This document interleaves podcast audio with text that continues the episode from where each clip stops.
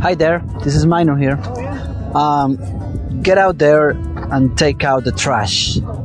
That's the message that I have for you today. Get out there and take out the trash. Sounds kind of weird, huh? But here's the thing. Um, you know, uh, I was I was reading recently a book by Steve Chandler, and uh, I remember reading uh, particularly the section where he actually said exactly the same, or pretty much the same. He was explaining how he is how he's taking joy out of you know taking the trash out. Um, and when I was reading that, I was like, uh, that's that that's interesting, you know. But but I got the message in terms of um, you know he's speaking about li- living the moment right now, living right now, living living this particular moment. So if if you learn to live the moment, then you get inspired even by something as simple as taking out the trash. Um, but you know what? Even reading it is not the same as feeling it or living it, right? So it's okay, I got it. It's information and I understood his point, but not to the point of really embodying it, really living it. Um, but it was until this Monday, Monday of this week, a couple of days ago, um, I had a meeting. Like every every Monday, I, I used to have a meeting early in the morning, which is a, a, a businessman meeting, but it's a spiritual meeting. Uh, it's not a typical kind of business meetings, right? It's a it's a it's a place where different business owners uh, we get together, but we all believe in Christ, so it's a spiritual meeting. We we talk about our challenges and, and obstacles and joys and pretty much everything, but from a spiritual perspective. And and this Monday we had a meeting, uh, and we had our meeting, but there was a special guest, and this special guest, he was coming to give us a testimony.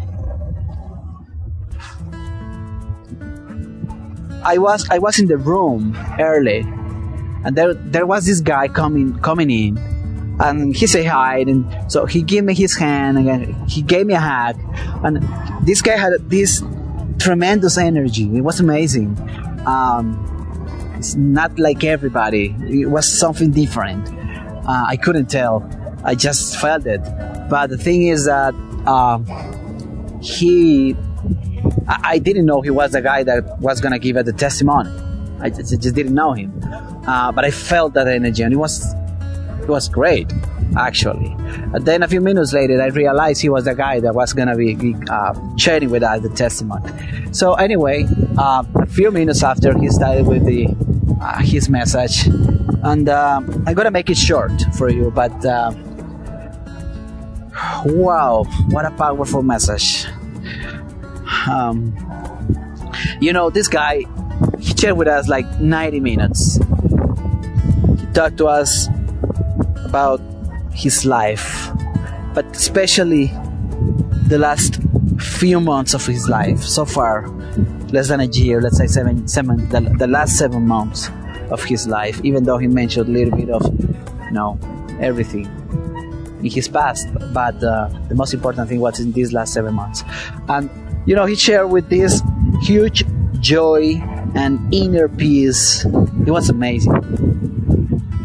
He didn't shed a tear while sharing a very hard testimony, but I actually cried.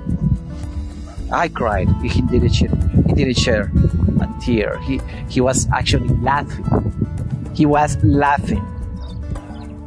And the message he was sharing was that seven months ago he got a confirmation that he has a cancer, he has a tumor in his face, which is so rare that actually happens to one person in a million.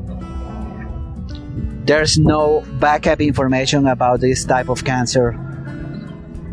Is level for cancer so far, so you know, to make the story short, uh, from a medical perspective, he won't be able to live any longer than probably March next year. And he said something during the presentation that gets stuck in me. He said, You know, everybody knows that we're gonna die. We all know that we're gonna die.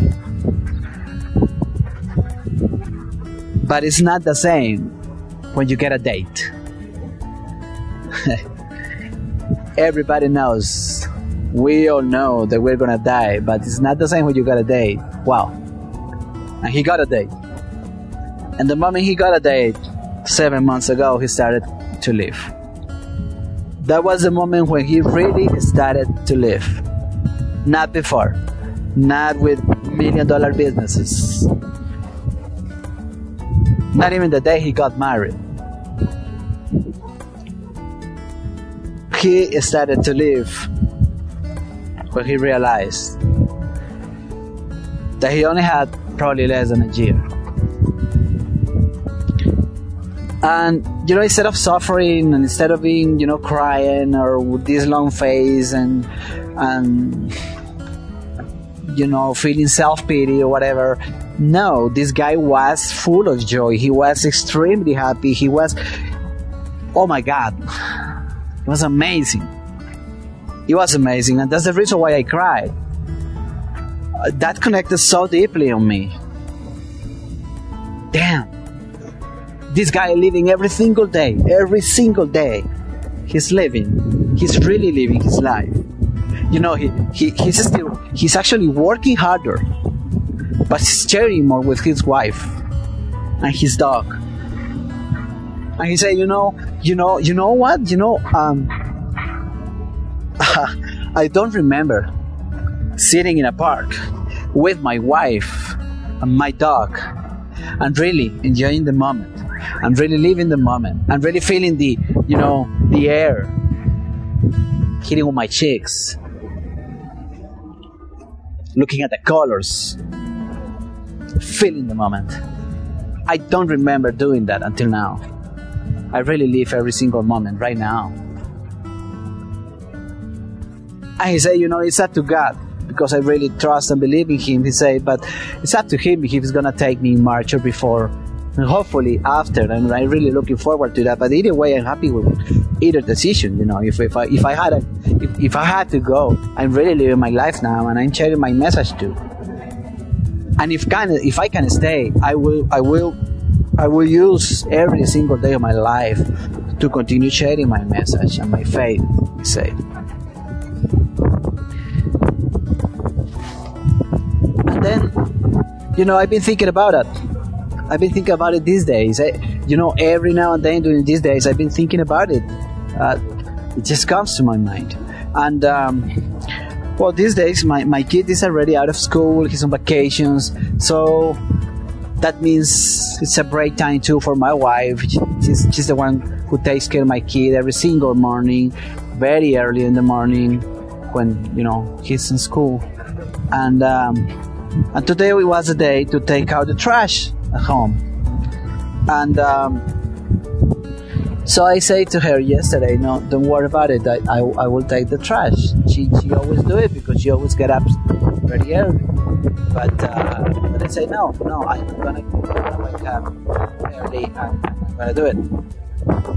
And, um, and you know what? I, I, woke, I woke up before 6 a.m. in the morning. It was like 5.30 or something like that. And you know, I was half asleep. I just woke up. I, I, I remember the trash, so I went and looked for the trash and, and took it out.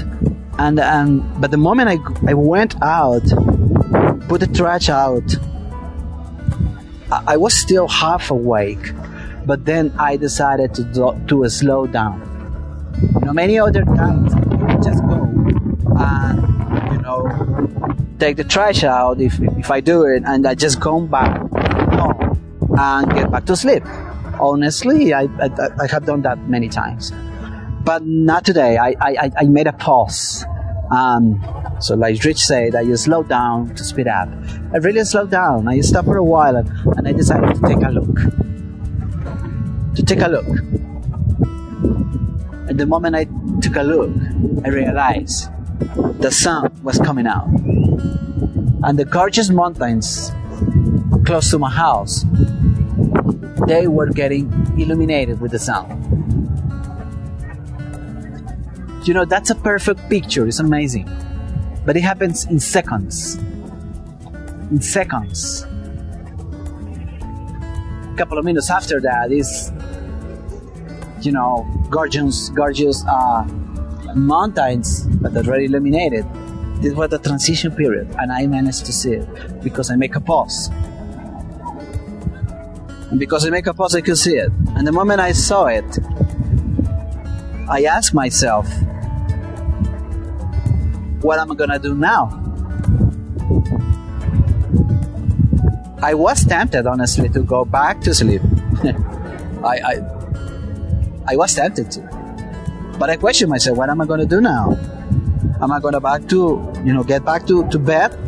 But I remember Rodrigo, the guy who gave us the testimony, and immediately thought, these guys live in every single minute. He's sharing every single minute of his life. He's even working harder. He's he's trying to sleep less. He's, he's trying to take everything out of life right now. And I'm gonna go back to bed. But then the other thought that I had was, okay, so um, would I go to my computer, I keep working on, I don't know, my book or the program that I'm creating for for the next year or something? And it was like, my gosh, out here, out, outside is gorgeous. How I'm gonna just get in front of a computer just now? So I just went, changed up my clothes, and decided to go for a run. And uh, so I went out, took a very early 5K run, which was great. It was called. Um, I thought a lot during the run. While I was running, um, I thought about sharing a message. And so I, I completed my 5K. Uh, then after that, I made some workout. And I'm here right now in the same place where I finished my workout. And I already recorded an audio, which was 20 minutes longer. Or, yeah, like 22 minutes long. And uh, I shared it for my, for my coaches community in, in Spanish. And I decided to record this one in English just to share a little bit of the message with you. Because there is a metaphor in this message too. I just want to invite you to con- to start if you are not doing it, but or, or, or to continue doing it if you if, if you're doing it, but to be conscious. I, I just want to invite you to start taking out the trash, but be conscious about it. Start living the moment, and then decide what are you gonna do next. But you know what is the metaphor here? The metaphor is that it's, it's not just the trash of your home. Yeah, go ahead and take it out. Take advantage of the moment. Go out there and walk, breathe, take a look at everything that is so gorgeous, wonderful, your health, possibilities you have right now. But also start working on taking out the trash of your head. You know? You know what I mean?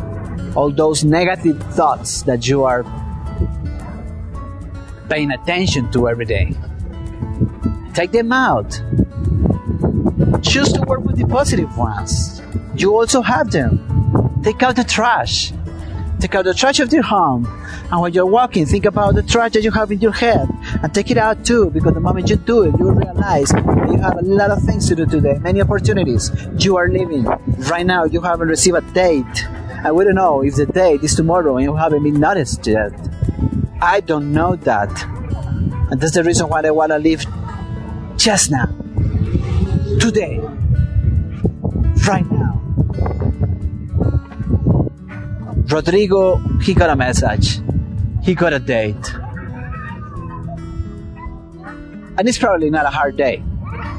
But it's I I can understand him when he say, you know, it's it's not that it's not the same to understand that you're gonna die. And and then hit it with a date. It's just not the same. Made you think, right? But many things. Many things. The priorities that we pay attention to the wrong priorities.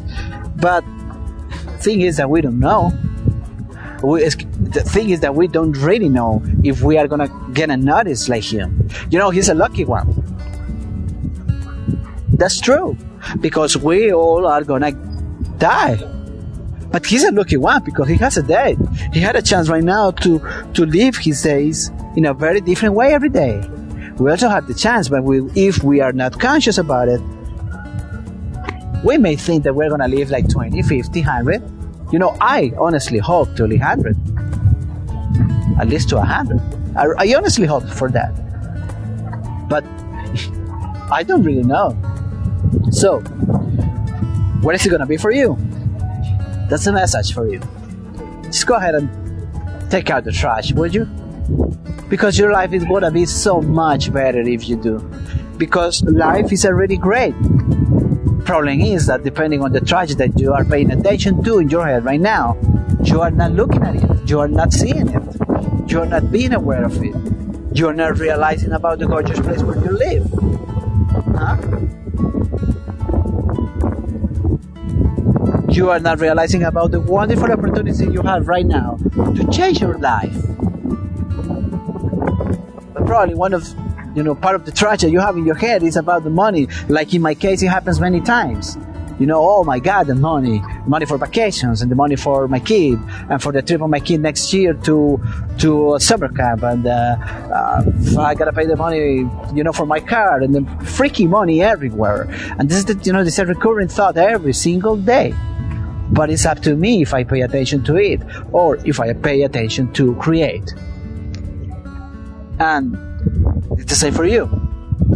Because if you decide to slow down, to take a breath, to take a look outside and realize about the wonderful day there is right now for you, and the wonderful opportunities you have right now, and you decide to take a look at the positive as the positive thoughts, then you realize money is not and have not ever been an issue. The only problem and the only issue is being your thought your thoughts in the moment. That's it. Not the money. And maybe you're worrying about any other thing, but again, it's about the thoughts. It's not the thing. It's inside out, not outside in. So let's go ahead. Let's take out the trash. Go ahead and do it in your home and start doing it yourself. And you will realize that you have a wonderful opportunity to be the greatest person you are, to show the world that you are greater that you're even right now. Go ahead and do it and let me know how it goes. Bye.